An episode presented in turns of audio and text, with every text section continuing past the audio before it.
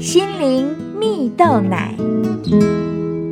各位听众朋友，大家好，我是刘群茂，今天要跟大家分享看重他人生命价值。有一个故事说到，有一家生意很不错的点心店每天总有许多客人上门光顾。有一天呢，有个衣衫褴褛的乞丐，浑身散发一股怪味，畏畏缩缩的走向店门口。店员担心会影响到店里的生意。急忙上前斥喝乞丐，要他离开。这个时候，乞丐马上从口袋里掏出许多脏兮兮的零钱，对店员说：“我今天不是来乞讨的。我听说这里的点心很好吃，存了好久，好不容易存到这些钱，今天是来买点心的。”店老板目睹这一幕，连忙走向前，将刚出炉的点心。恭敬地递给乞丐，并对他深深一鞠躬，说道：“多谢关照，欢迎再次光临。”于是乞丐就带着点心，心满意足地离开了。店员看见老板对待乞丐的态度，感到很疑惑。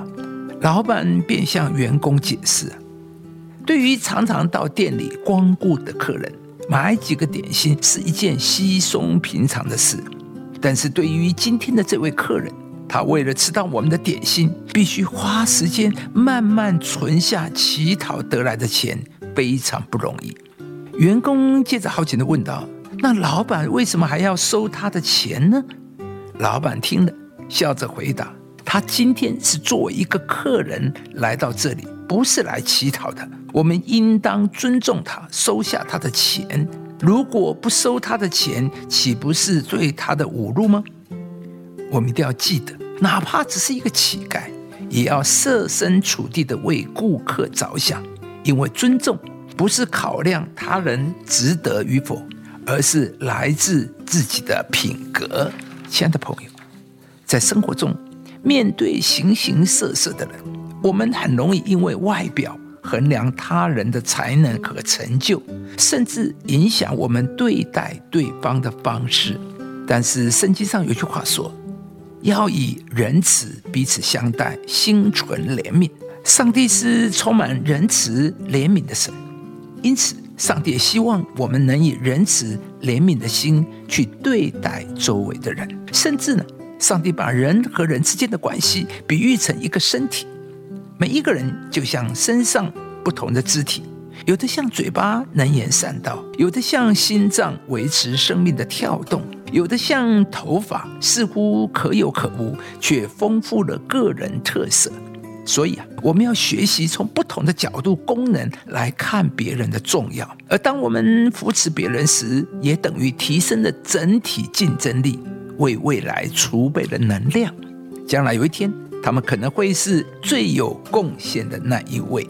亲爱的朋友，不论是在职场、家庭，或是扩大到整个的社会、国家，人与人之间都是彼此需要的。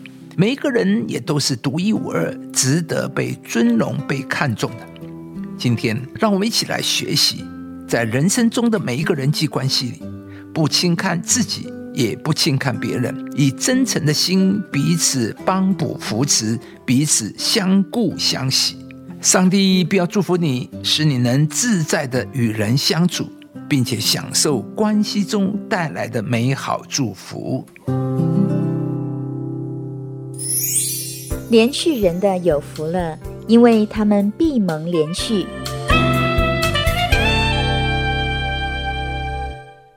以上节目由中广流行网罗娟、大伟主持的《早安 Easy 购》直播，适林林良堂祝福您平安喜乐。